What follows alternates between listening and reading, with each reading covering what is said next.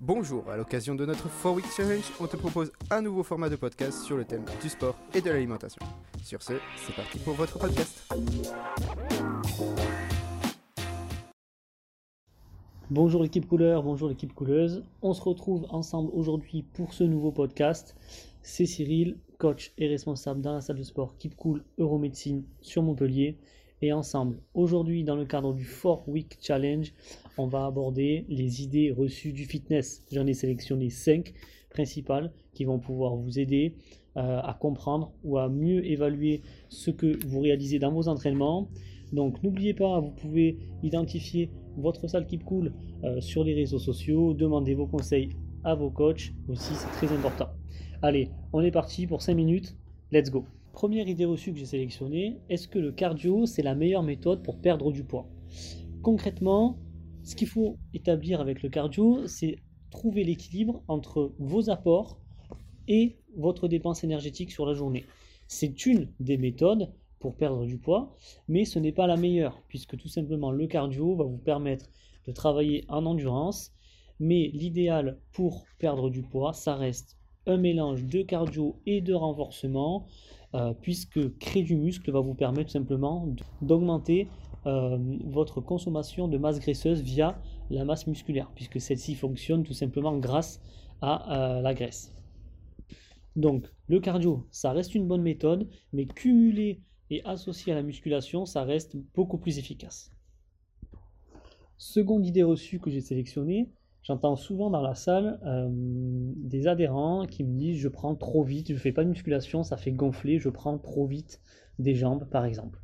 Sachez que sur le moment c'est normal d'être gonflé, c'est ce qu'on appelle l'hypertrophie. Il y a un énorme afflux sanguin au niveau de la zone que vous travaillez, mais ce n'est pas pour autant que vous allez avoir des cuisses énormes en faisant deux, même trois séances de renforcement dans la semaine. C'est un processus qui est normal, il ne faut pas s'inquiéter.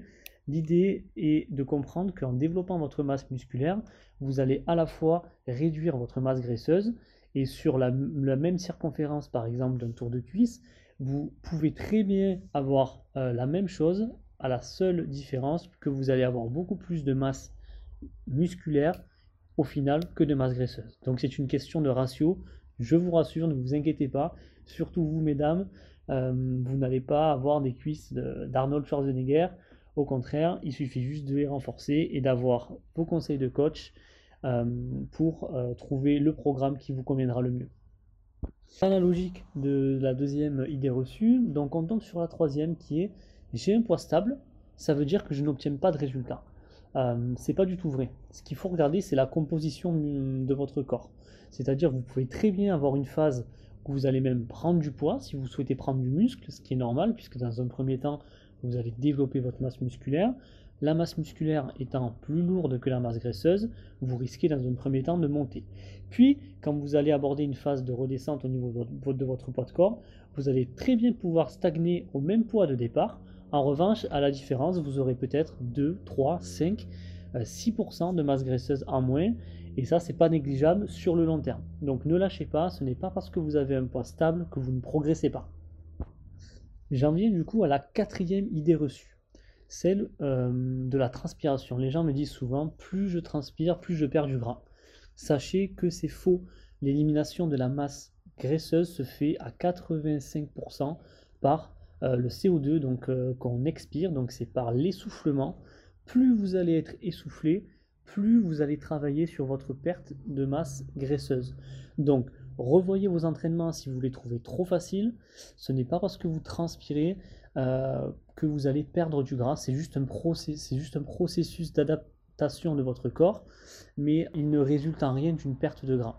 Pensez à demander des conseils à vos coachs et à utiliser différentes séances du, du 4 Week Challenge, telles que le HIT, qui vous permet de mélanger le cardio, la muscu sous forme de circuit, et qui est aujourd'hui une des meilleures méthodes pour éliminer et perdre du gras.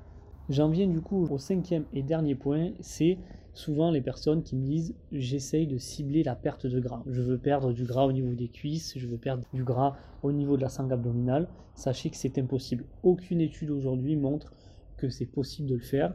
La seule différence, c'est qu'il faut tout simplement utiliser des mouvements qu'on appelle polyarticulaires. Hein. Concrètement, ça ressemble par exemple au squat que vous avez l'habitude de faire.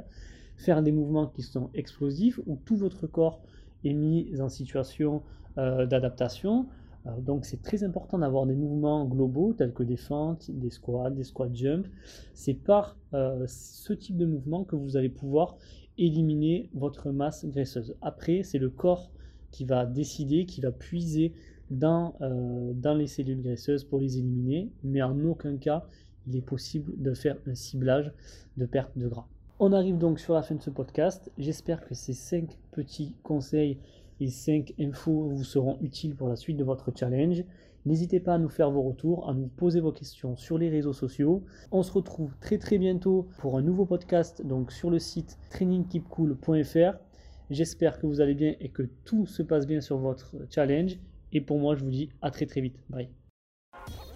Merci de nous avoir écoutés. Je vous invite alors à nous rejoindre sur trainingkeepcool.fr pour retrouver toutes les infos sur le 4 Challenge.